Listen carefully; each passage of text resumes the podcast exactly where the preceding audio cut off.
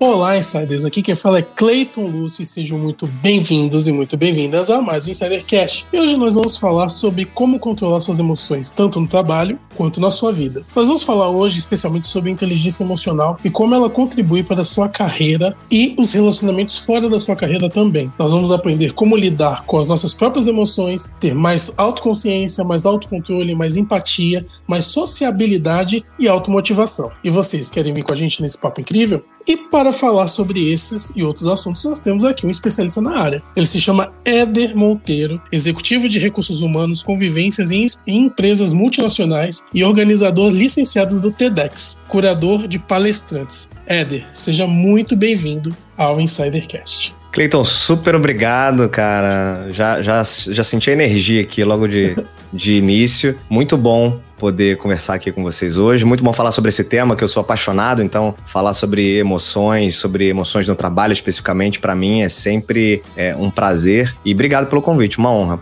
E como sempre, insiders, né? Nós temos aqui duas pessoas especiais. A primeira é Fábio Oliveira. E aí, Fábio, tudo bem? Opa, Cleiton, que satisfação estar hoje aqui com você, com os insiders, com a Bárbara e com o nosso convidado, o Éder. Olha só esse tema, como minha avó falava, inteligência emocional naquela época para ela era você contar até três antes de tomar uma decisão e responder de forma atravessada para alguém. Mas vamos desmistificar isso com o Éder hoje. E aí, Bá, como que você tá aí por aí? Tá com muita inteligência emocional hoje? Oi, Fá. Oi, Insiders. Oi, Clayton. Oi, Éder. Seja bem-vindo. Então, Fá, acho que eu tenho um pouquinho para aprender hoje, hein? Nesse episódio. E eu já quero começar aprendendo aqui com o Éder para saber se sua avó estava certa ou se tem alguma coisa além de contar até três e respirar fundo. Éder, conta pra gente o que, que é inteligência emocional, qual que é o conceito de inteligência emocional. Muito bom, adorei o, adorei o conceito, a dica da avó aí, né? As avós, os avós sempre trazem aprendizados novos pra gente, né? Desde cedo. Mas é, ela não tá toda errada não, viu? Essa contagem, depois a gente pode falar um pouco sobre isso, mas tem algum sentido na, na, neurociência, quando a gente fala de inteligência emocional do ponto de vista da ciência, existe um porquê dessa contagem aí. Depois vocês me lembrem, se eu esquecer de falar sobre isso, vocês me lembrem. Mas falando um pouco sobre o que, que é inteligência emocional, né? A grande pergunta que a maioria das pessoas se faz, porque é, uma, é um termo muito popular a gente vem falando dele já há alguns anos, mas nem todo mundo tem exatamente a noção do que significa por trás e de como é que isso impacta na nossa vida. O Clayton falou na apresentação dele uh, sobre uh, que a gente ia aprender e, e ouvir um pouco sobre como controlar as emoções, controlar as emoções no trabalho. E essa é sempre uma, uma frase que é muito recorrente quando as pessoas falam em geral sobre inteligência emocional, que é de controlar as emoções. E aí está o primeiro grande aprendizado nesse processo, porque emoção a gente não controla. Né? Emoção é um mecanismo automático que nasceu conosco. Na verdade, a nossa evolução como espécie humana trouxe a emoção né? Então, o nosso cérebro e toda a nossa construção como espécie e a evolução com o neocórtex, com o desenvolvimento do cérebro hoje, né, de um ser humano que é muito diferente do que era no passado, há milhões e milhões de anos atrás, mas ao longo do tempo, o homem foi se desenvolvendo, o cérebro foi desenvolvendo, mas desde lá de trás, a emoção já faz parte da nossa existência. E ela, inclusive, foi a grande responsável por garantir a sobrevivência da nossa espécie. Porque através da emoção é que o homem foi capaz de é, sobreviver porque ou ele tomava a decisão de lutar ou ele tomava a decisão de fugir em determinadas situações, como no passado envolvia, né, caça e tudo mais, os predadores. Então, a emoção ali naquele momento, para que houvesse a possibilidade de você fazer uma interpretação rápida ali, em frações de segundos, sobre tomada de decisão que envolvia a sobrevivência, isso garantiu que a gente estivesse hoje aqui conversando, né, porque a nossa espécie acabou evoluindo e sobrevivendo. Então, hoje a emoção, ela não serve, na verdade, como um elemento de sobrevivência, também em situações extremas mas ela faz parte da nossa rotina e da nossa vida. Então, todo ser humano saudável, ele vivencia emoções diariamente. E ele vivencia essas emoções de maneira automática. Então, a emoção, ela chega pra gente sem avisar. A gente não controla. Então, essa é a primeira, a primeira grande, o primeiro grande aprendizado aqui, quando a gente fala de inteligência emocional. Inteligência emocional, então, na verdade, é a nossa capacidade em gerenciar os nossos comportamentos a partir da emoção que a gente vivencia, que a gente experimenta naquele determinado momento. Então, percebe que é, é diferente, né, de você conseguir controlar a emoção e você gerenciar o seu comportamento a partir da emoção que você sente. Isso faz uma diferença tremenda, porque a gente primeiro precisa aceitar que a emoção ela existe, né? E eu não controlo. Ela vai chegar, é, eu vou ficar com raiva, eu posso ser a pessoa mais zen do mundo. O pessoal, inclusive, brinca comigo de vez em quando, né? Porque eu, eu faço alguns treinamentos sobre esse assunto, palestras sobre esse assunto, gravo episódios de podcast sobre esse assunto, e aí todo mundo imagina que eu sou a pessoa mais é, controlada do mundo, que não me irrito, que eu sou quase um, um Buda, né? Um zen. Eu falei, gente, não é assim, porque a emoção ela chega. Eu tenho meus momentos de raiva, tenho meus momentos de ansiedade. A diferença é que eu talvez consiga fazer uma leitura um pouco mais apurada, porque já me conecto com esse assunto há um tempo. Então,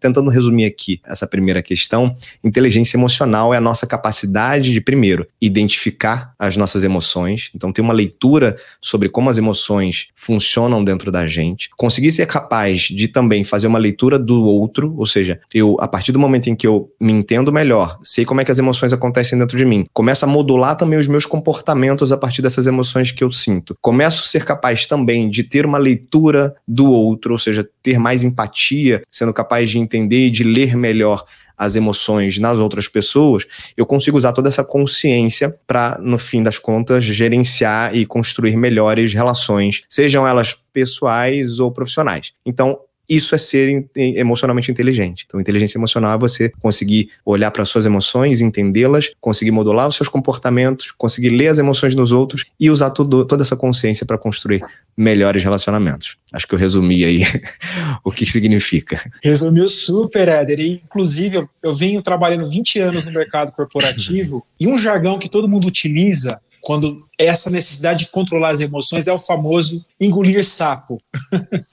o pessoal usa muito esse jargão no, no corporativo para falar: vamos engolir esse sapo para não entrar em conflito.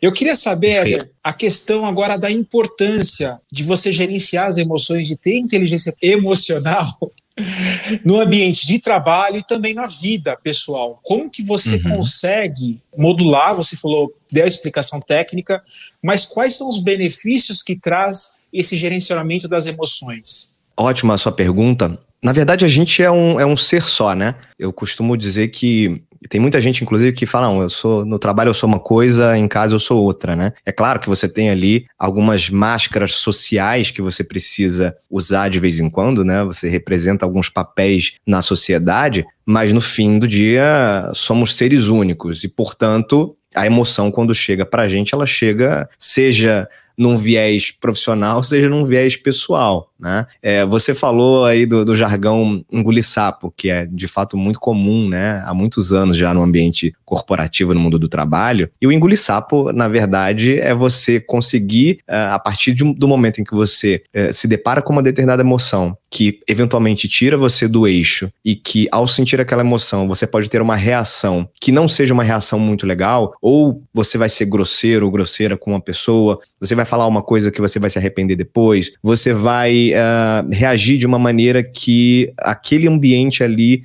não tolera muito aquele tipo de comportamento. Então, quando a gente fala de engolir sapo, na verdade é eu estou guardando essa fala ou essa reação física para mim nesse momento, porque se eu externalizar, eu vou ter um problema. E o engolir sapo, na verdade, ele é um sintoma de inteligência emocional. As pessoas mais capazes de administrar melhor as suas emoções, de fato, são aquelas pessoas que conseguem também uh, engolir mais sapos, digamos assim. Claro que tudo tem um limite na vida, a gente precisa entender como é que a gente navega aí dentro desse ambiente, mas o engolir sapo, ele faz parte. E aí você perguntou sobre uh, a importância disso no ambiente corporativo. Ela é total, né? Ela é total. Eu vou trazer um, alguns dados aqui para vocês e para os ouvintes do Insider. Existe uma consultoria chamada Talent Smart, eu tive a oportunidade, inclusive, de fazer uma formação com essa consultoria nos Estados Unidos. Ela é uma consultoria muito especializada em inteligência emocional e que realiza uma série de, de avaliações, uma série de assessments em várias empresas ao redor do mundo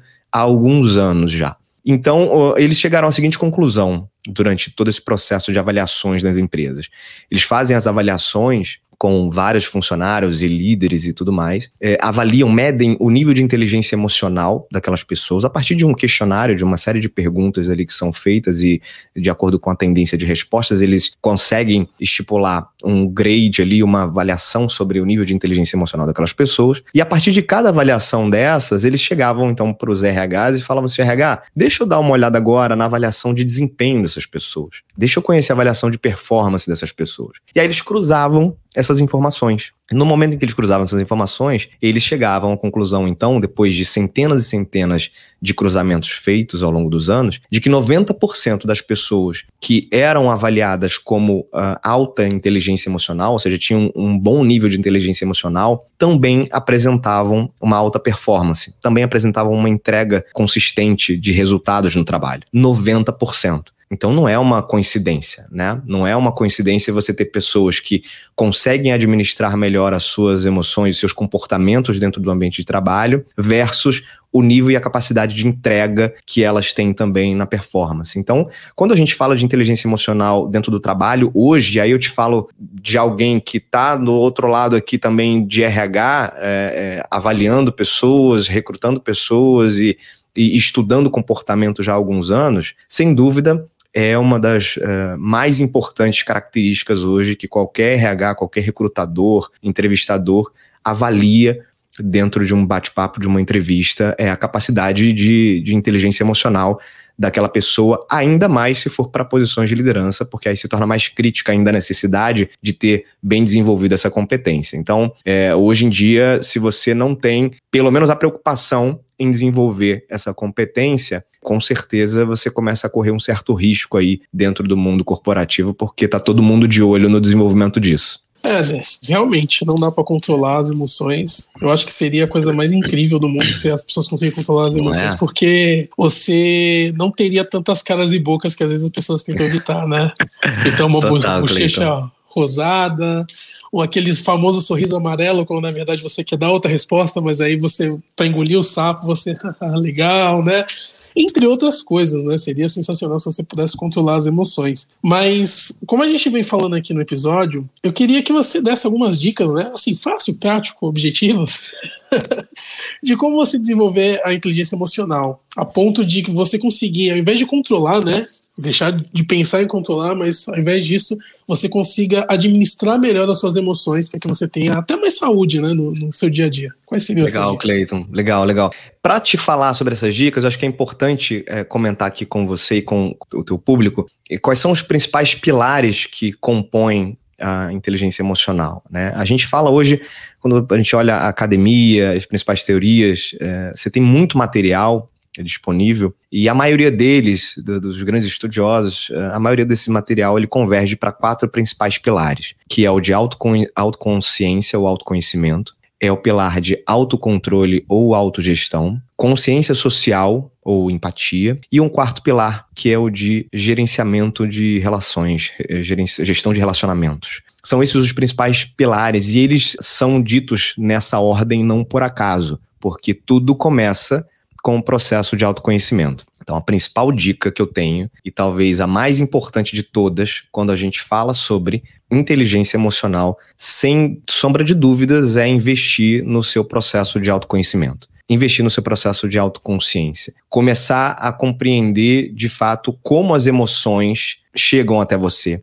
Que tipo de reações elas te provocam? Reações físicas, inclusive. O que, que dispara um determinado gatilho em você? o que tira você do, do eixo ou quem tira você do eixo e por que alguém tira você do eixo. Quando isso acontece? Qual é a razão, a causa por trás desses momentos? Agora, a boa notícia, o Cleiton, é que, diferente, por exemplo, da, do, do QI, que é o nosso coeficiente intelectual, o QE, que é o coeficiente emocional, ele é possível ser desenvolvido. A gente não consegue ficar necessariamente mais inteligente do ponto de vista cognitivo né? Você consegue ficar mais uh, experiente, com mais bagagem, mais conhecimento, mais sabedoria. Você pode até treinar uma série de questões que envolvem o cognitivo, mas existe um limite é, genético né, da sua formação como indivíduo do teu cérebro que te define ali um determinado QI e ele nasce com você, se desenvolve, começa a amadurecer ali por volta dos 7 anos e até os seus 70, 80 anos ele permanece ali basicamente o mesmo. É, diferente do coeficiente emocional, que a gente pode ter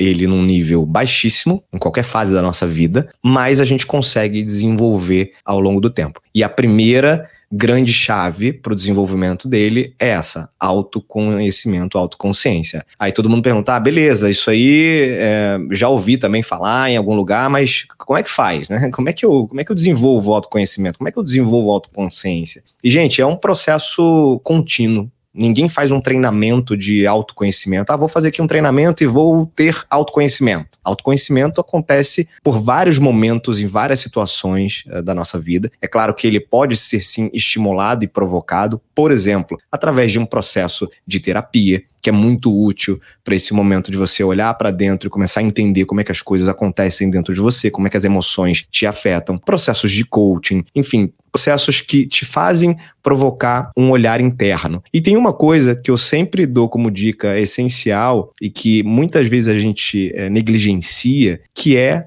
feedback, que é ouvir a percepção do outro sobre o nosso comportamento, sobre as nossas reações. E feedback é uma das melhores ferramentas geradoras de, de autoconsciência e é gratuito, né? Não, não custa, né? você não precisa pagar para receber um feedback, é só você pedir, perguntar. Então, estar aberto também, aberta para ouvir é, é, feedbacks. Eu tenho exemplos de situações que eu já passei, inclusive com pessoais, com meu filho. Tem um exemplo que eu gosto muito de citar quando a gente fala desse assunto, eu tenho, eu tenho dois filhos, tenho um de, de cinco, vai fazer cinco, e tem um de dez. O Miguel tem dez, o Miguel, quando tinha sete anos, a gente estava no trânsito, é, e aí, numa dessas situações corriqueiras de trânsito, não me lembro exatamente qual foi, mas acho que um carro me fechou, alguma coisa do tipo. E aí eu dei aquela esbravejada no carro, né? Pá, não sei o que, tal. E ele tava, tava só com ele no carro, ele tava na cadeirinha lá atrás. E aí ele, na, no auge do seu, da maturidade dos seus sete anos, pega e fala assim: Papai, não precisava disso, né? Aí eu parei, né, respirei, engoli seco e falei: Cara, realmente, filho, não precisava disso. Papai não, não precisava ter gritado desse jeito. Depois desse dia, eu conto nos dedos, assim, as pouquíssimas vezes que eu tive uma reação e um comportamento semelhante. Isso tudo aconteceu porque eu tive um feedback ali dele na hora sobre o meu comportamento e que eventualmente se eu tivesse sozinho ou se ninguém tivesse falado nada sobre como não foi legal aquele comportamento, eu continuaria provavelmente repetindo esse comportamento em outras situações onde a, a minha emoção me despertasse uma raiva ou alguma coisa daquele tipo. Então, como é importante o feedback, seja de quem for, né? De uma criança, de um do seu namorado, marido, esposa, avó, pai, mãe, amigo, colega do trabalho, o importante importante é você conseguir entender que a gente tem ponto cego, a gente não está fora do nosso corpo nos observando o tempo inteiro, portanto, é fundamental que a gente ouça como o outro nos percebe, porque a partir disso a gente começa também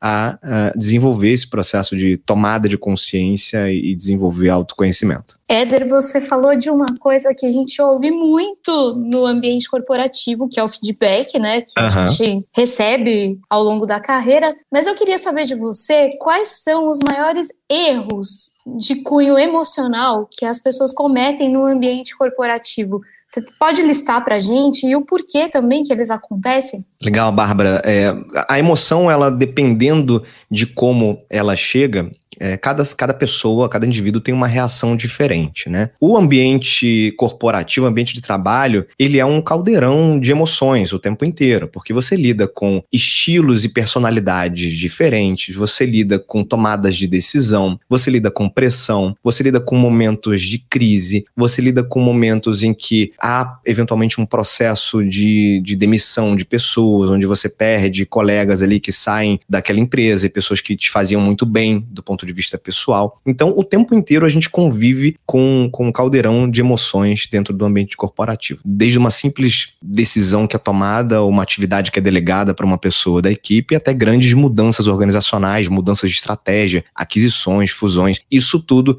influencia diretamente o comportamento das pessoas a partir das emoções que são vividas ali naquelas situações. Mas, uh, basicamente, onde é que normalmente a emoção ela acaba falando mais alto e fazendo com que as pessoas errem, né? Se, eu, se é que eu posso chamar de erro. Porque no fim das contas, o que acontece é que a gente acaba se comportando em alguns momentos de maneira adequada a partir de uma emoção que é sentida. Isso acontece, por exemplo, em situações em que você poderia ter engolido um sapo, como a gente falou lá no início, e não engoliu. É você, dentro de uma reunião, é, não saber ouvir o que é muito comum. A qualidade da escuta, ela é uma qualidade de pessoas emocionalmente inteligentes, porque as pessoas que têm a capacidade de ouvir, de esperar o outro falar, de conseguir processar aquela escuta e não agir com impulsão a partir de algo que ouviu, é, isso acaba contribuindo de forma muito negativa para empobrecer os diálogos dentro do ambiente corporativo. Então, a pouca escuta, ela é um erro clássico dentro desse processo e ela é diretamente afetada por emoções ou pela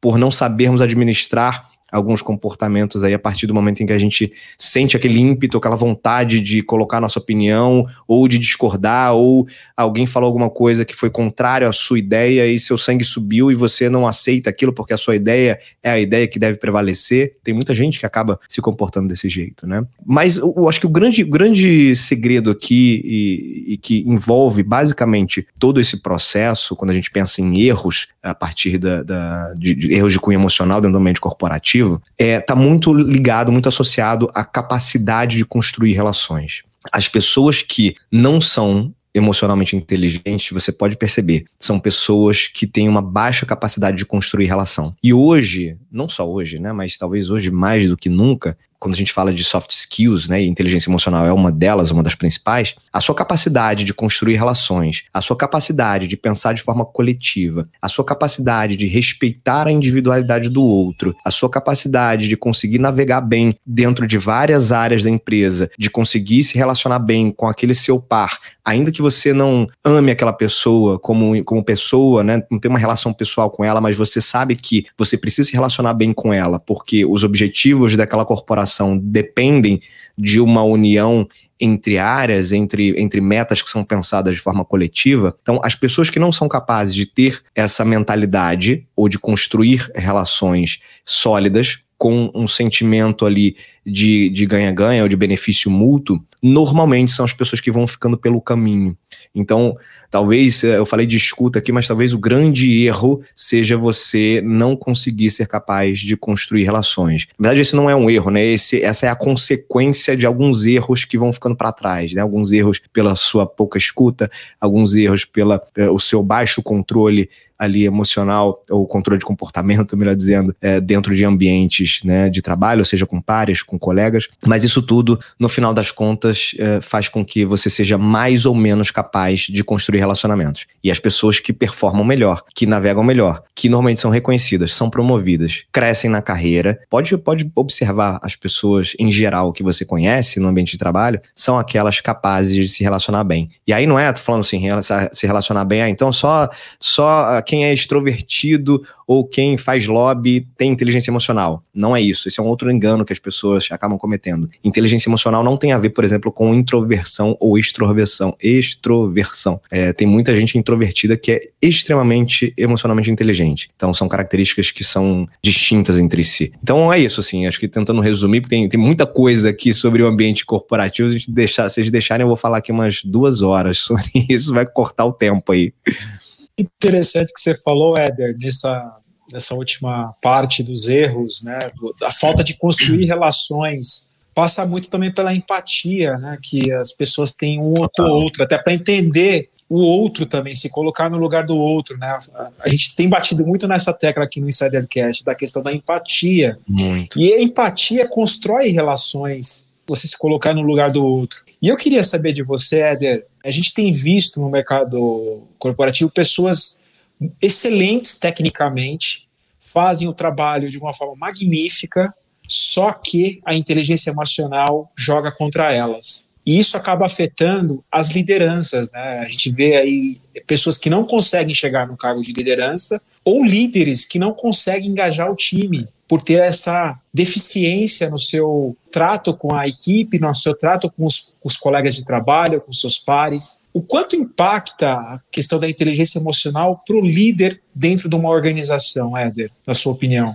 Ô Fábio, se imagina, né? Se a inteligência emocional é uma característica importante para qualquer profissional. Indivíduos que estão numa posição, por exemplo, é, líder de si mesmo, né, que ali é o, é o, primeiro estágio ali de carreira, né, quando você lidera a si próprio, você não tem ninguém abaixo de você sendo liderado. Se para esse público a inteligência emocional já é muito importante, você imagina para alguém que além de se liderar se autoliderar, também precisa liderar outras pessoas. Ou seja, as suas ações, as suas reações, as suas iniciativas, a sua forma de gerir, ela impacta não só você como indivíduo, mas ela impacta várias outras pessoas. E dependendo do seu nível como líder e de quantas pessoas existem naquela estrutura abaixo de você, o estrago pode ser enorme, né, descomunal. Então, investir hoje em inteligência emocional eu, eu costumo dar essa sugestão para todas as organizações: é comece pela sua liderança, ponto. Comece investindo no desenvolvimento dessa característica na sua liderança. Porque líderes não preparados do ponto de vista emocional, não capazes de administrar os seus comportamentos por conta das emoções, eles são verdadeiras bombas relógios dentro das organizações. Porque, na verdade, você consegue avaliar a real necessidade de se ter inteligência emocional nos momentos de crise, nos momentos de pânico. Quando a coisa está sob controle, está tudo estável, você não avalia a inteligência emocional de ninguém. Essa competência, na verdade, ela é colocada à prova nos momentos de crise, nos momentos de pânico, nos momentos em que todo mundo olha para você como líder e fala assim: e agora? Ainda que não fale verbalmente, mas olha ali esperando de você algum tipo de diretriz ou algum tipo de feedback ou orientação ou, ou guia. E se você não é capaz de, no momento de pico, de estresse, de pressão, é, conseguir controlar os ânimos da equipe e conseguir, ainda que você esteja muito ansioso ou ansiosa, ainda que você esteja eventualmente com nervosismo muito alto em função daquela situação, se você não for, não, não for capaz de filtrar isso, por exemplo, para baixo e fazer com que a equipe não experimente toda aquela emoção, toda aquela angústia que talvez você até esteja sentindo, é, você sem dúvida começa a colocar em risco a sua entrega como um gestor, a sua entrega como um líder. Eu costumo usar muito o, o exemplo em algumas palestras que eu faço, Fábio, o exemplo do esporte. O esporte ele traz para a gente muitos exemplos em relação a como a emoção ela afeta diretamente a nossa performance, né? E tem um exemplo clássico que eu, que eu gosto de usar, que é o, o famoso 7 a 1 do Brasil e Alemanha, né? Quem não, quem não lembra daquela situação lá fatídica na Copa de 2014, em que faltou dentro da, da liderança daquele time é, exatamente a capacidade de conseguir controlar ali aquele ambiente e fazer com que as emoções elas não afetassem a entrega dos jogadores, porque existe um processo, uh, quando a gente fala de neurociência, quando a gente olha sobre o aspecto da, da neurociência, uh, não sei se vocês já ouviram uma expressão chamada sequestro da amígdala. Essa expressão, a amígdala, além daquela que a gente tem na garganta, né? O nosso cérebro, ele tem um pontinho ali que também se chama amígdala e que ela é responsável por fazer todo o processamento, principalmente das situações mais críticas e de alto estresse, que normalmente envolve fúria, raiva, medo, uh, fuga. E quando você está eh, sendo colocado a uma situação de muito estresse, essa amígdala ela pode sequestrar entre aspas, o seu cérebro, ou seja, toda a sua cognição, todo o seu racional, toda a lógica e, portanto, inclusive a habilidade técnica, né, no caso do esporte, ela pode ser colocada em segundo plano, porque é como se toda a emoção ela tomasse conta ali e aí você deixa de, de raciocinar, você perde a capacidade de reagir de forma mais lógica. Então, no momento em que você tem uma situação como aquela, de extremo estresse, de pânico, em que o Brasil tomou quatro gols em seis minutos, não sei se vocês se lembram disso, mas o Brasil tomou quatro gols em seis minutos porque houve um completo pânico e faltou exatamente a figura de uma liderança central que fosse capaz de conseguir ser essa referência emocional para as pessoas e entenderem que, calma, tá tudo bem, a gente vai conseguir sair dessa, não precisamos entrar em pânico aqui, nos desesperarmos. Então, assim como acontece num time de futebol, acontece dentro de qualquer empresa, dentro de qualquer ambiente de trabalho, e o papel da liderança nesse momento, é, ou nesses momentos, é fundamental para que o time consiga também é, desempenhar e trabalhar de forma tranquila, sabendo que tem ali um gestor que consegue minimamente administrar bem as emoções e as situações de crise quando elas acontecem, e elas vão acontecer qualquer empresa inevitavelmente vai passar por situações de pressão, de crise, seja hoje ou amanhã. Isso faz parte, o papel da liderança é fundamental nesse sentido. É, né, você falou de futebol. Eu não acompanho futebol há muitos anos. Acho que já não acompanhava na Copa, mas eu lembro, assim, quando o meme é bom, hum. ele ultrapassa as barreiras do esporte, né? e eu lembro, assim, de uma. Foi muito claro para mim que quando o Brasil se classificou naquela acho que foi contra a Bolívia, contra a Colômbia, não sei quem foi que jogou, que o Brasil jogou antes e ganhou, mas o Neymar se contundiu. E aí o repórter chegou e perguntou pro Fred, Fred, como é que vai se jogar contra a Alemanha sem o Neymar? Aí o Fred não sabia que o Neymar tinha se contundido e que não podia voltar a jogar. E aí ele falou assim: ih, rapaz, é mesmo? Não tô sabendo disso, não. A moral do time ali já acabou. Você percebeu que ali. E não teve um líder que realmente pegasse a equipe e falasse: olha, a gente tá sendo o melhor jogador, mas vamos jogar com o que a gente tem. Perfeito. Não teve isso, né? Perfeito, não. Ótimo exemplo que você, que você deu, eu nem lembrava dessa, dessa situação. e de fato, o que aconteceu ali foi isso, né? Eles contundiu, acho que no jogo contra a Colômbia, ficou Sim. fora da semifinal, que era com a Alemanha. E imagina, né? Você ali tem um time que todos os jogadores, sem exceção, estão jogando pela primeira vez uma Copa do Mundo em casa. Vários deles jogando pela primeira, pela primeira vez uma Copa do Mundo. Família ali no estádio é, uma pressão absurda da imprensa, da sociedade como um todo, como se fosse uma obrigação ser campeão dentro de casa. Então, é, e aí você fica sem o seu principal jogador, sem a sua principal estrela, que carrega, sim, além de ser um, um, craque dentro de campo, ele carrega um, uma, uma carga emocional junto do time, porque é uma referência, as pessoas confiam, né? As pessoas, você se sente mais confiante sabendo que tem um cara como ele no teu time para te ajudar. Então, a, a tendência é que você você consiga performar, ele sobe a barra de todo mundo, né? Então todo mundo acaba performando é, melhor. E aí quando você perde esse cara, e, e, com todos esses elementos aí de pressão por trás, é, o time tomou um primeiro gol e não aguentou. Assim, faltou realmente uma, uma figura, uma liderança. E eu faço um, um, um, paralelo, quando eu dou esse exemplo, de, da final da Copa de 58, em que o Brasil, eu não era nascido, obviamente, nenhum de vocês também não, mas a final da Copa de 58, ela é muito emblemática nesse sentido, porque o Didi, que era um jogador que foi eleito, inclusive, o melhor da Copa, ele, Valdemar Pereira, se eu não me engano é o nome dele, o apelido Didi. Ele, na final, o Brasil já vinha com uma fama de time pipoqueiro, né? Que é a gíria do futebol, quando o time ali na hora H ele não consegue ganhar, ele treme, né? Ele deixa a emoção, por exemplo, tomar conta. Então ele já vinha com um pouco desse estigma aí de Copas anteriores, nunca tinha sido campeão do mundo. E aí em 58 tem uma cena ah, emblemática que se vocês procurarem no YouTube vocês vão encontrar, que o Brasil tomou o primeiro gol da Suécia, 1 a 0. E esse sujeito, ele vai até o gol do, do Brasil, a bola tá ali na rede, né? Ele vai, pega a bola, bota a bola assim embaixo do braço e ele vai numa calma,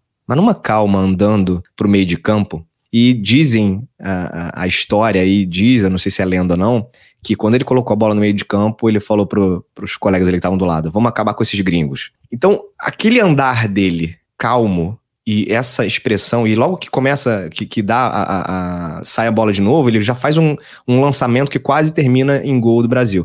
O, a seleção ganhou aquele jogo de 5 a 2 e ele foi eleito o melhor da partida. Então ele foi ali exatamente um grande exemplo de liderança que conseguiu trazer a calma para o time, conseguiu colocar o time nos eixos do ponto de vista emocional e conseguir performar e conseguir fazer o que eles sabiam fazer, que era jogar bola, né? Então você vê como é importante e, e como a gente tem exemplos aí também, desde lá de trás, de situações curiosas. Sensacional, Éder. Outro exemplo que eu ia falar, quando você foi falando das empresas, né, que realmente é, você só vê a inteligência emocional das pessoas em momentos de crise, momentos que elas são testadas. Quando tem paz, abundância, todo mundo é calmo, tranquilo e sereno. Mas, Isso. por exemplo, um, um, filme que eu lembro assim também que, que pouca gente não percebe isso é o Titanic. No momento que o navio, que todo mundo fala que o navio vai afundar, você vê cada pessoa reagindo de uma maneira. Uhum. Então, por exemplo, tem a pessoa que nega, que não acredita que o navio vai afundar, que são o caso do, dos músicos, é. estão lá tocando os violinos dele. Eles vão para outro planeta, né? tem o, o, o, homem que tenta tirar vantagem, né? Que entra nos botes primeiro. Tem os homens que tentam ajudar, tem os outros que estão lá embaixo tentando, tentando de alguma maneira fechar os compartimentos, e é tem a maioria das pessoas desesperadas ali, né? E nas empresas acontece isso também, né? Quando você não tem um papel de líder que fala, olha, calma, tá acontecendo isso, e, e ele coordena a equipe com calma e tranquilidade, realmente, é, toda aquela paz e tranquilidade desaparece. Não, muito perfeito o seu exemplo. E aí, nesse caso, é, a característica, e vocês citaram isso agora há pouco, talvez a maior característica que um, um, líder possa ter dentro desse cenário é exatamente a empatia, é exatamente conseguir compreender que cada pessoa reage de uma forma. Isso é empatia, né? É, o, o fato de você se colocar no lugar do outro, na verdade, é você entender que cada um tem uma história, cada um reage de uma forma, cada um tem uma sensibilidade diferente, cada um se comporta de maneira diferente. Somos indivíduos diferentes por natureza, né? Cada um reage de um jeito. E se você, como líder, não consegue ter essa sensibilidade, não consegue compreender que cada pessoa é uma pessoa e que você, portanto, precisa ter um olhar diferente para cada um, é, você vai ter mais dificuldade, naturalmente, porque se você aplicar a mesma régua ou o seu olhar único, engessado para todo mundo, esperando que todas as pessoas sejam iguais e tenham as mesmas reações, você corre o risco de, de fracassar no seu papel como líder, né? Então, isso assim, gente, desde, desde detalhes muito bobos, por exemplo, você. É, eu falo de vez em quando sobre esse assunto também em relação a, a características biológicas das pessoas, por exemplo, pessoas que são matutinas e pessoas que são vespertinas. Existe um, negócio chamado ciclo circadiano que uh, cada indivíduo ele reage de uma forma a partir de um determinado momento do dia quando ele acorda. Tem gente que acorda muito cedo e que adora acordar cedo, que acorda com aquela energia explosiva. Tem gente que acorda que chega lá no escritório com a cama aqui nas costas e só vai conseguir ter uma energia mais ali para a hora do almoço. Só que um, um no final do dia está destruído e o outro também está super alto, né? Querendo ir para um happy hour e tudo mais. Isso mostra que as pessoas são diferentes. Por que eu estou trazendo esse exemplo? Porque você, como gestor, precisa ficar atento, inclusive, em momentos em que você agenda reunião. Ah, eu tenho uma reunião semanal com a minha equipe. Toda semana, toda quinta-feira, eu tenho uma reunião às nove da manhã. Você vai ter pessoas na sua equipe que às nove da manhã vão estar tá ali estralando, vão estar tá com uma energia lá no alto e vão conseguir contribuir, vão conseguir participar. Você vai ter outras pessoas que mal vão falar na reunião não porque elas não tenham algo a acrescentar, mas simplesmente porque elas, elas têm uma, uma biologia diferente e elas funcionam melhor em um outro horário do dia. Então, você, como líder, sendo empático e tendo essa sensibilidade de que as pessoas são diferentes, você, por exemplo, pode marcar. Um dia você marca uma reunião às nove, no outro dia você marca às quatro da tarde. Ou escolhe um horário ali intermediário, que aí não tem erro, né? Bota ali uma da tarde, mais ou menos, que tá tudo bem, atende todo mundo. Então, ter empatia e conseguir perceber que as pessoas são diferentes e que reagem de maneira diferente é fundamental. Você foi falando do exemplo aqui. Eu sou praticamente um carro álcool de manhã, no frio. eu só depois do segundo, terceiro café que eu acordo. E é isso mesmo, né? É... E tá tudo bem, né, cara? Não é, é tá não é um bem. problema. Não é um problema. Exatamente. Eu fico, eu fico pé da vida quando tem esse, os gurus da internet falam assim: não, você tem que acordar às 5 horas da manhã, é o clube das 5 e aí você toma um banho gelado e aí você vai ter sucesso na sua vida. Cara, coitada da galera que não é, não é essa vibe, né? Eu vou morrer pobre, meu Deus. Ô, Éder, agora eu queria fazer uma pergunta. A gente conversou há um tempo atrás sobre o TEDx, né? Você estava comentando com a gente na última, vez, na última, vez, que a gente conversou que você é um produtor licenciado do TEDx, né? Em 2016 você se associou ao TEDx e em 2017 você fez o primeiro TEDx na Barra da Tijuca. Queria saber o seguinte, né? Como foi esse processo de licenciamento e também quais foram os desafios para organizar esse evento, porque ele é um evento de grande porte, né? Sim. E como é que foi fazer a curadoria com os palestrantes? Cara, essa é uma. virou uma grande paixão. Como é que surgiu essa história? Eu, minha carreira dentro da área de RH, né? Sempre trabalhei com recursos humanos, sou administrador de formação, é, mas sempre trabalhei com desenvolvimento, sempre trabalhei com formando gente, sempre trabalhei construindo carreira das pessoas. Isso foi sempre a ótica do meu trabalho ao longo dos anos. E conteúdos como os conteúdos do, do TED, né? Os TED Talks, sempre fizeram parte da minha história profissional, porque consumia como curioso e também é, usava vários conteúdos é, em sala de aula, às vezes, facilitando algum treinamento, dando algum workshop para liderança, enfim. Então, sempre fui muito fã desse tipo de, de conteúdo. E aí, em 2016, eu estava.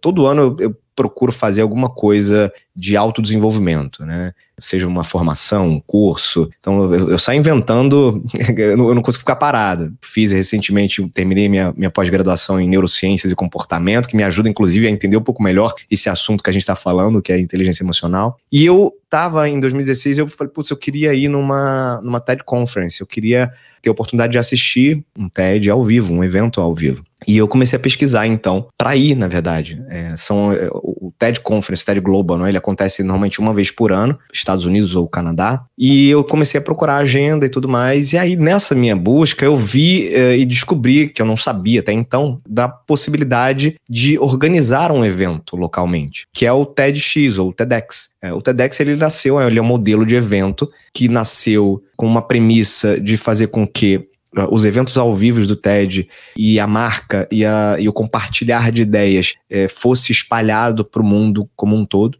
fosse multiplicado para o mundo como um todo, por isso o X é, é inclusive nesse sentido, né, de fator multiplicador. E aí eu descobri que era possível aplicar para obter uma licença e organizar um evento com os mesmos moldes de, um, de uma TED Conference. Falei, ah, bom, quer saber? Melhor do que ir a um evento é fazer o meu próprio evento, né? Por que não? E aí eu apliquei, um processo bem americano lá de, de application, responde uma série de questões, tem umas rodadas lá de conversa, e foi aprovada a minha licença. E em março de 2017, pela primeira vez, eu organizei um, um, um TEDx, que foi o TEDx Barra da Tijuca, e que foi uma experiência mágica, assim. É uma gestão.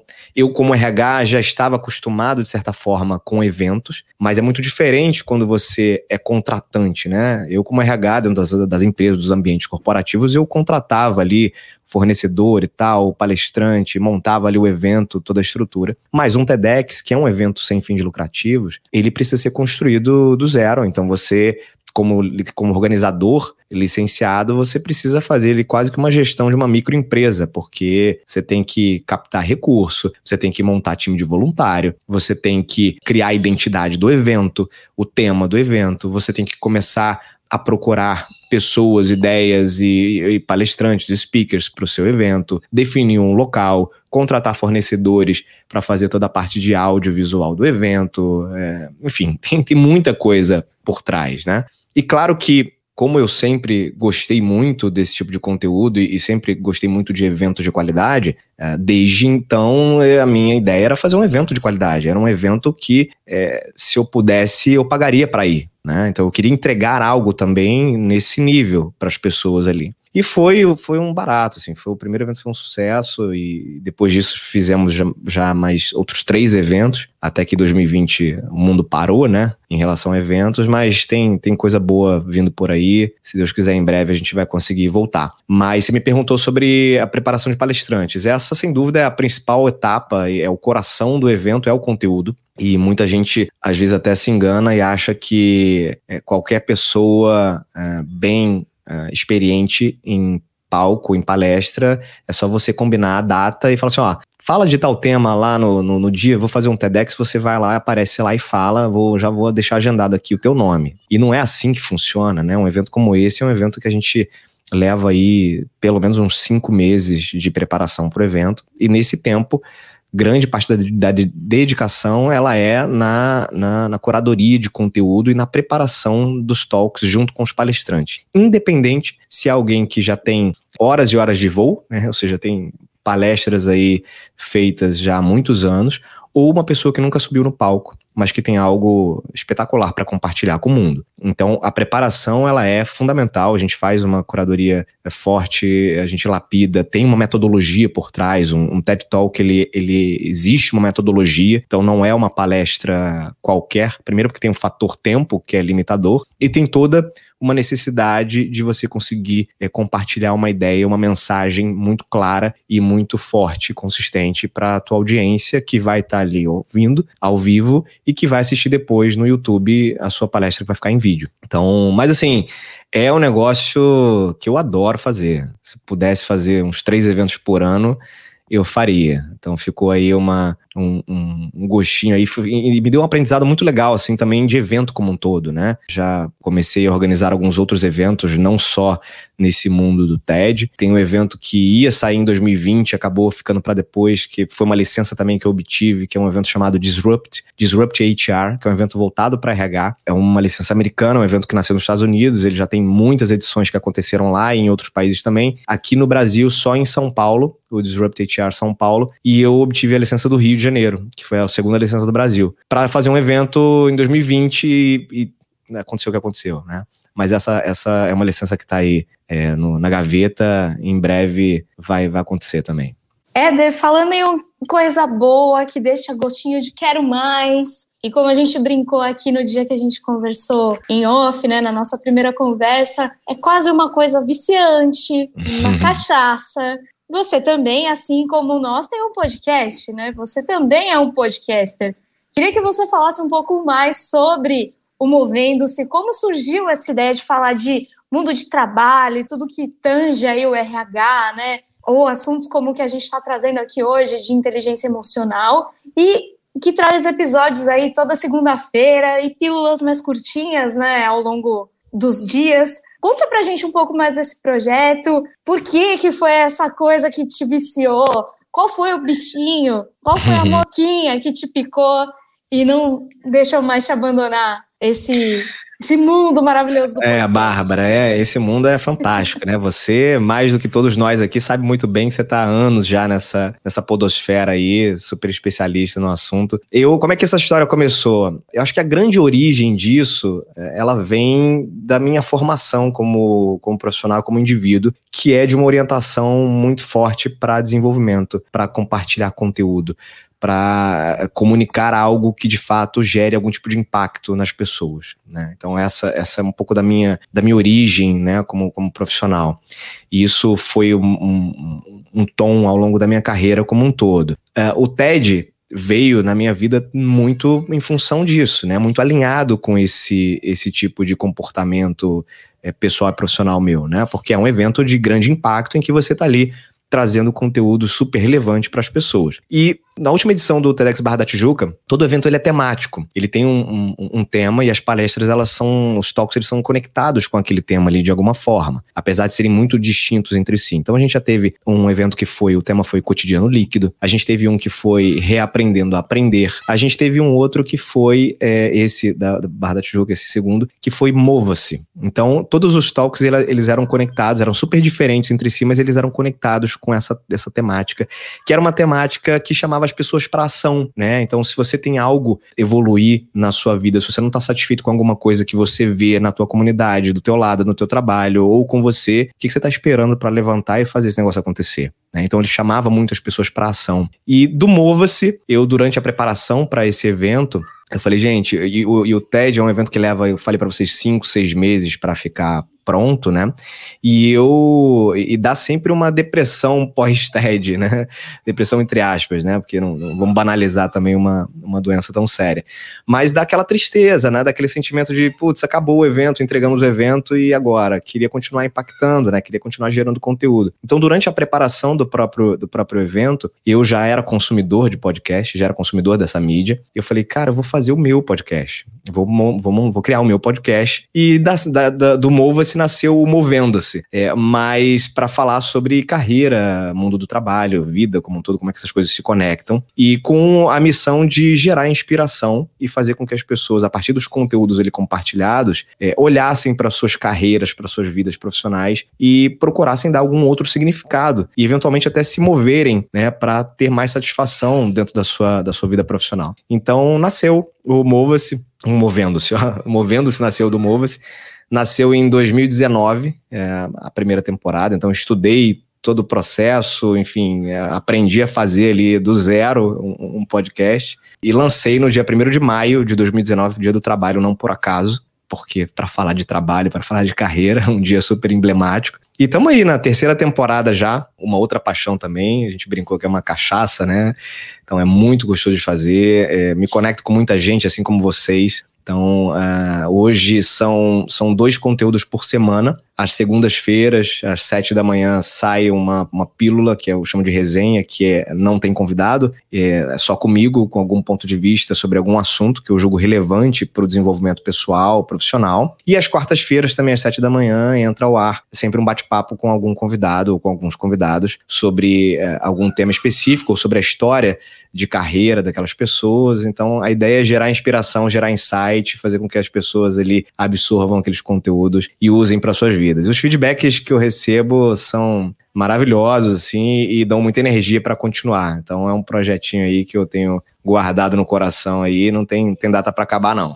Poxa, Éder, adorei ouvir alguns episódios do Movendo-se, adorei a forma como você posiciona, tanto nos dois modelos, quando você entrevista alguém, quando você apresenta algum tema, isso é muito legal. E eu, eu notei que tudo que você faz está muito interligado com a sua profissão. Você é um diretor de RH, uhum. você trabalha com desenvolvimento humano, tanto a parte da curadoria do TEDx que você falou, né? Tá tudo muito interligado dentro desse seu propósito. E Sim. a gente olha no seu olho, você mostra um brilho nos olhos quando fala sobre tudo isso. Imagino que você tenha uma paixão, né, por todas essa, essas conexões que você consegue fazer. E em linha com isso, eu queria saber um pouquinho, um pouco dos seus desafios profissionais e pessoais é a hora da gente tirar um pouco do teu crachá, o crachá uhum. de diretor, um pouco do crachá do podcaster, um pouco do organizador da curadoria do TEDx, para falar um pouco de você, Éder. Quais foram os desafios que fizeram você chegar até onde você chegou? Imagino que você pode servir de muita inspiração para os insiders que estejam acompanhando a gente. Eu queria que você contasse aí um pouquinho da sua história.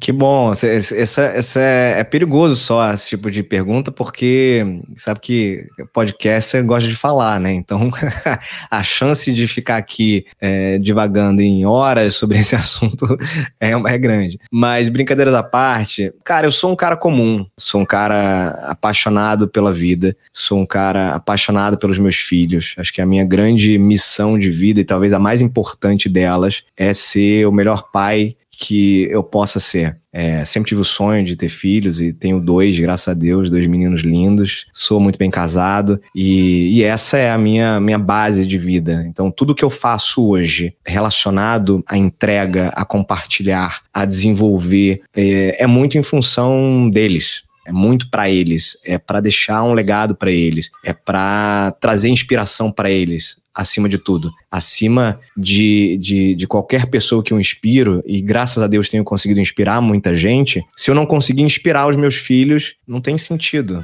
Não, não vai não vai valer de nada. Em primeiro lugar é isso, sim. Eu sou eu sou um cara realizado e profissionalmente também muito realizado eu consegui construir uma carreira bastante sólida, eu consegui, consegui construir uma carreira, chama de tradicional, né? Uma carreira em que você começa ali com, como estagiário, você vai evoluindo analista, especialista, gerente, assume uma posição de diretor, mas muito pé no chão também, muito pé no chão, porque eu sou muito consciente de que hoje eu estou nessa posição, né? ela não me pertence. Eu não sou diretor, né? eu, eu sou Éder e posso trazer valor para onde quer que eu esteja e com o nome de cargo que que, que, esteja recebendo. Então, é, as nomenclaturas, acho que dos ambientes de trabalho, elas servem, claro, para te definir ali uma estrutura e, e, e, segmentar uma organização de trabalho, mas no fim do dia, para mim, tem pouquíssimo significado. E as pessoas que convivem comigo é, sabem disso, não é da boca para fora, não. Quem trabalha comigo sabe que o papel de diretor, para mim,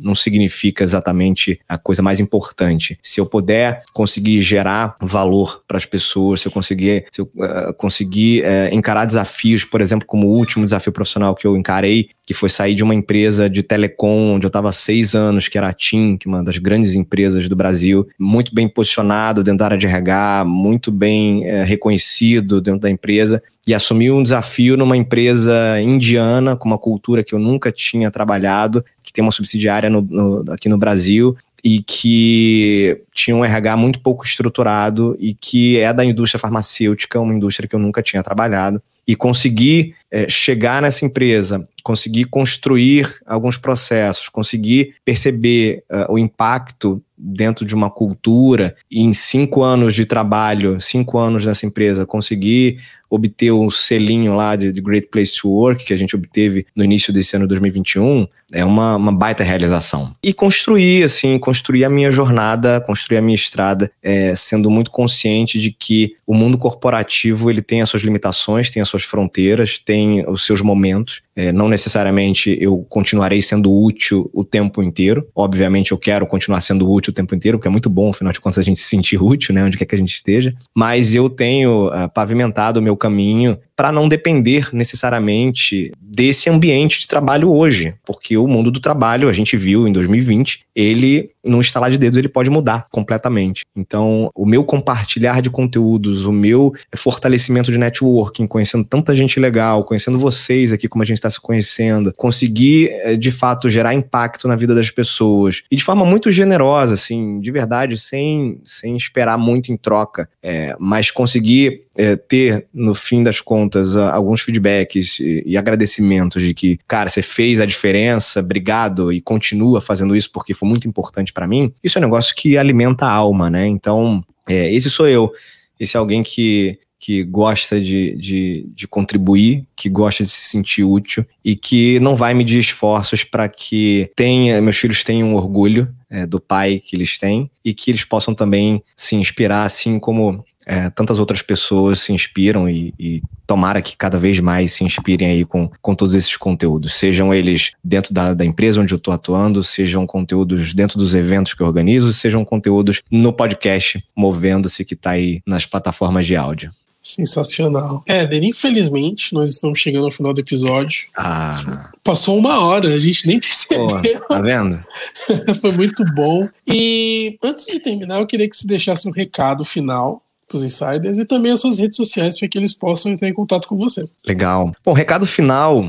Eu talvez diria que algo, uma característica que me acompanhou durante a minha trajetória profissional até aqui, pessoal, enfim, porque, de novo, né, essas coisas não se, não se separam totalmente, foi uma dose de ousadia, eu diria. A ausência do medo de, de expor, de arriscar de botar cara ali, de não ter vergonha. E, e desde estagiário, eu me lembro que as pessoas, de vez em quando as pessoas trabalhavam já em RH naquela época, e aí tinha, tinha gerente assim, mas eu não sabia que você era estagiário, não. Para mim você era analista. Então eu nunca, nunca deixei é, cargo, nomenclaturas ou qualquer coisa que, que fosse me bloquear ou, ou me, me diminuir. Pelo contrário, eu sempre procurei trazer é, a minha opinião de forma consistente, centrada, calma. E isso fez parte da minha vida até hoje e é uma dica que eu sempre compartilho com as pessoas, sabe? Sejam, essas, sejam as pessoas no início da carreira, que obviamente têm mais chance de conseguir controlar um pouco ali o seu percurso, né? Mas pessoas que também já estão numa fase mais madura da carreira. Ousadia, sabe? Não ter medo de se expor, não ter medo de errar. A gente vai errar, naturalmente, a gente vai falhar, e, estamos aí, viver é isso, né? Viver é alto e baixo o tempo inteiro, mas é, não ousar é, talvez te coloque num lugar é, medíocre, num lugar em que talvez você não consiga contribuir tanto para a sociedade, para o mundo que você está vivendo ali, seja um micro mundo, seja uma coisa um pouco mais ampla. Então, acho que esse seria o meu, o meu recado final. E, uh, bom, as pessoas podem me encontrar no LinkedIn, Éder Monteiro. É, meu Instagram é Éder F de Fernandes Monteiro, tudo junto, Éder F Monteiro. E tem o Instagram do, do Movendo-se, que é o meu podcast, que é o arroba Movendo-se, tudo junto, sem o hífen, que eu tô sempre por lá também compartilhando conteúdo, compartilhando os episódios novos. Então vai ser um prazer a gente se conectar por lá também. Éder, muito obrigada por aceitar o nosso convite. Que episódio legal! A gente falou de tanta coisa aqui, de inteligência Verdade. emocional, de podcast, de legado, porque é uma, uma coisa que você quer deixar para os teus filhos, de realmente deixar uma semente no mundo de transformação.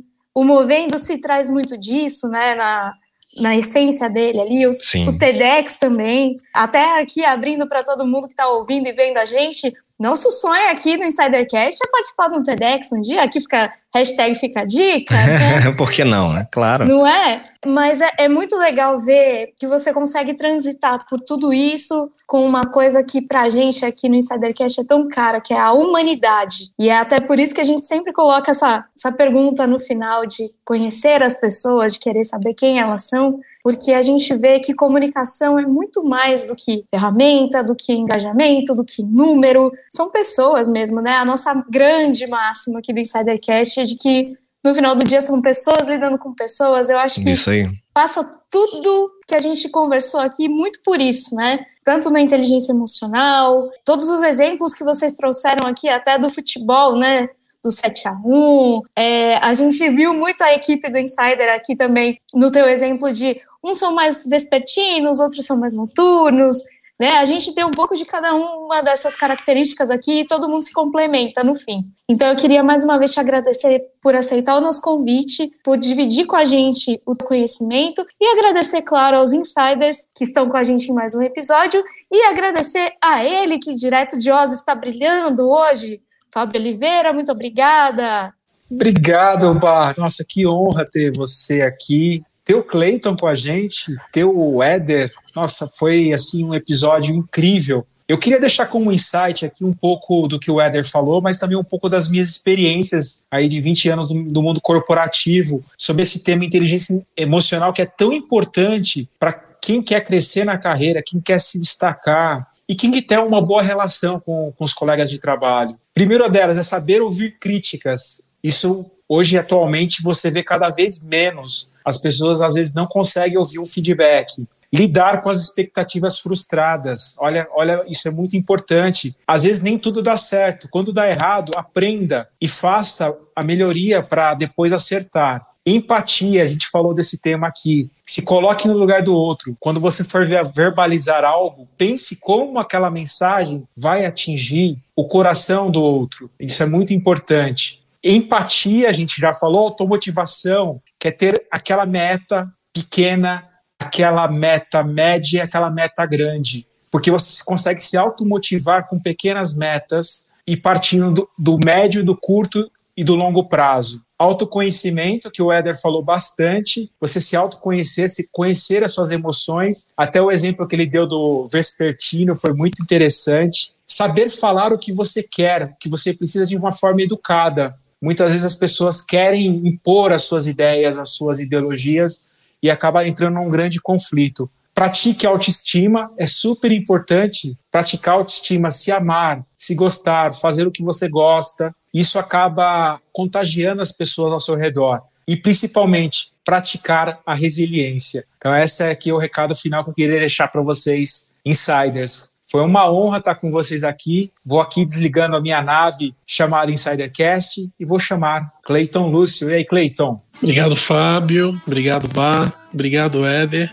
Acho que eu já falei isso umas 500 vezes, né? Que eu não vim do mundo corporativo. Na verdade, eu vim do mundo desenvolvimento humano. Eu sou Master Coach, sou practitioner em PNL. Então, esse tema de, de desenvolvimento humano ligado à inteligência emocional, para mim, ele é muito pessoal, né? Porque eu estudei muito sobre isso. Hoje, infelizmente, eu não, não atuo mais nisso. Talvez eu volte a atuar algum dia, porque é algo que eu amo. Mas, assim, gente, eu percebo que a inteligência emocional é, é extremamente fundamental. Se eu fosse ministro da, da, Educação e pudesse escolher uma matéria do ensino fundamental, seria algo ligado à inteligência emocional. Porque com inteligência emocional você realmente você vai aprender a ter empatia, você vai aprender a ter autocontrole, você vai aprender a ser uma pessoa sociável. E no mundo de hoje, nós precisamos de pessoas sociáveis, nós precisamos de pessoas que tenham empatia, né?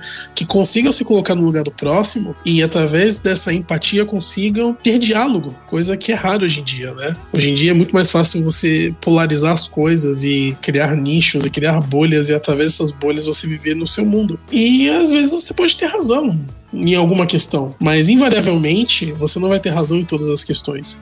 E a única maneira de você perceber se você está certo ou errado em alguma coisa é ouvindo o outro. Para você ouvir o outro, você precisa sim ter empatia, ser sociável, ter autocontrole. E no mercado, né, no mundo corporativo, essas habilidades são essenciais para um líder. Né? A gente deu exemplos aqui, falamos de futebol, de filmes, de histórias sobre o Titanic, e teríamos uma infinidade de coisas para falar. Infelizmente o tempo é curto. Na verdade, nós já estouramos o tempo um pouquinho. Então, desculpa, Baca, que é o nosso editor, mas o papo foi muito bom. Éder, muito obrigado novamente. Insiders, muito obrigado por vocês terem nos assistido até aqui, nos acompanhado, seja através do podcast, seja através do vídeo no YouTube. E para você que gostou desse episódio, nós temos as nossas redes sociais aí embaixo. É, nós estamos no Instagram, InsiderCast, nós estamos no LinkedIn, InsiderCast, e caso vocês tenham alguma dúvida, crítica ou sugestão de pauta, nós temos o e-mail que é o contato insidercom.com. Gratidão por vocês que nos assistiram até aqui e como sempre, nós nos vemos no próximo episódio do InsiderCast. Tchau!